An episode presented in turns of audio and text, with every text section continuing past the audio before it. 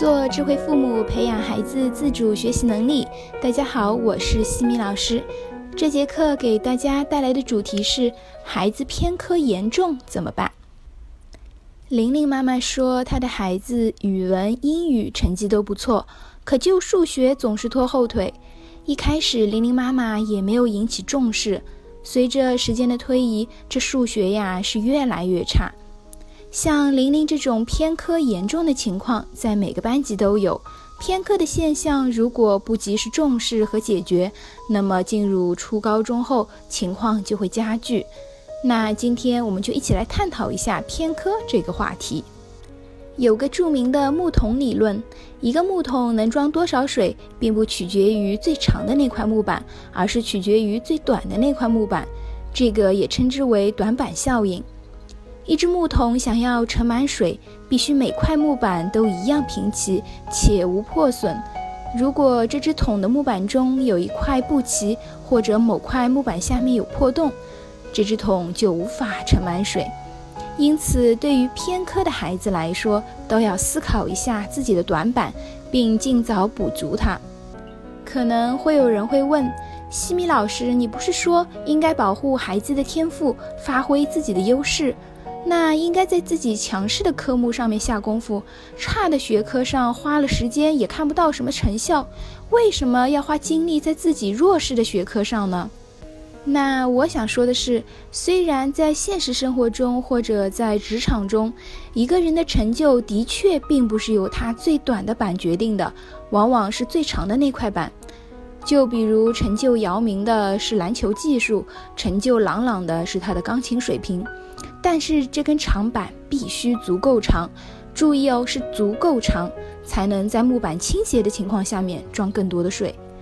而中高考看的是总成绩，个别学科分数再高，哪怕是满分，如果有一门成绩过低，就会抵消优势学科的分数。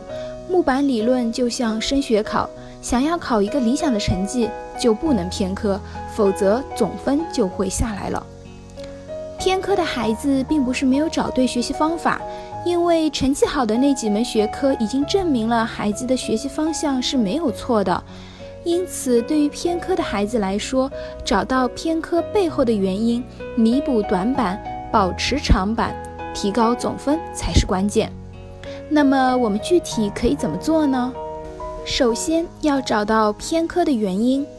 一般来讲，兴趣差异会导致孩子对某些学科没有兴趣。孩子在面对感兴趣的学科，都是愿意花时间、肯下苦力的。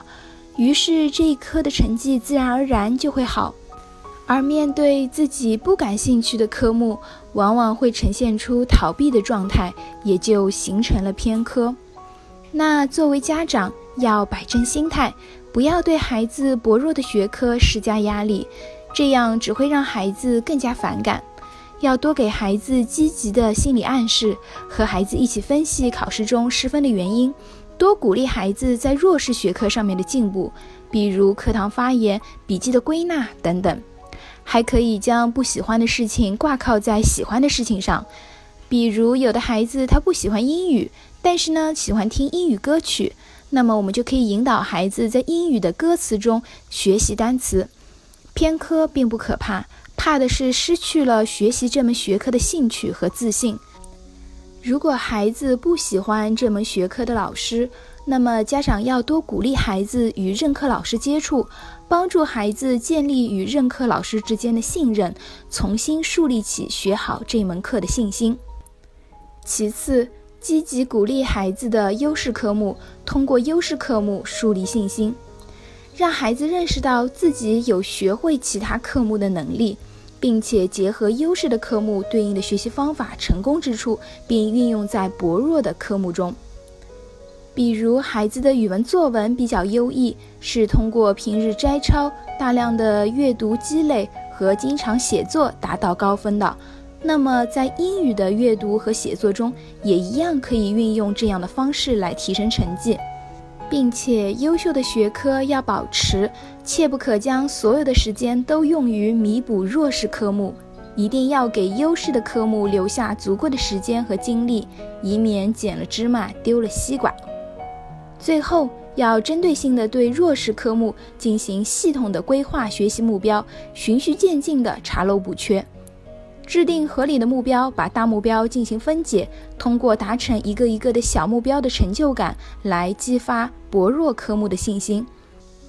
比如孩子的数学不好，一般来讲基础都不会太扎实，孩子如果基础不打牢，容易导致上课听不懂，失去信心。那么就要强化基础知识，在确保自己对简单的题目完全掌握后，再逐步提高难度。搞懂一道不会做的题目，会比做十道已经会的题目有效得多。同时，父母们要告诉孩子，偏科呢是最好抓的学科，提升速度是最快的。因为对于优势学科，想要再提升五分，是要花很大的努力。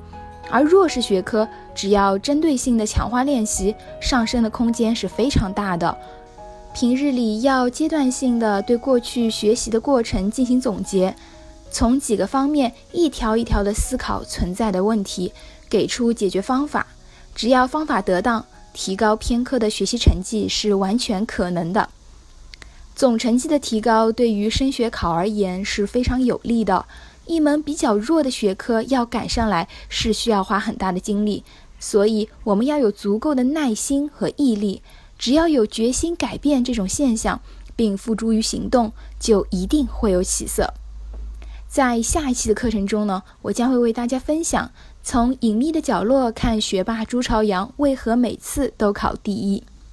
感谢各位收听。如果你喜欢西米老师的课程，欢迎在评论区给到反馈意见，也欢迎大家关注我们的公众号“西米课堂”，留言告诉我你们感兴趣的话题或者疑问。谢谢各位收听，我们下次见。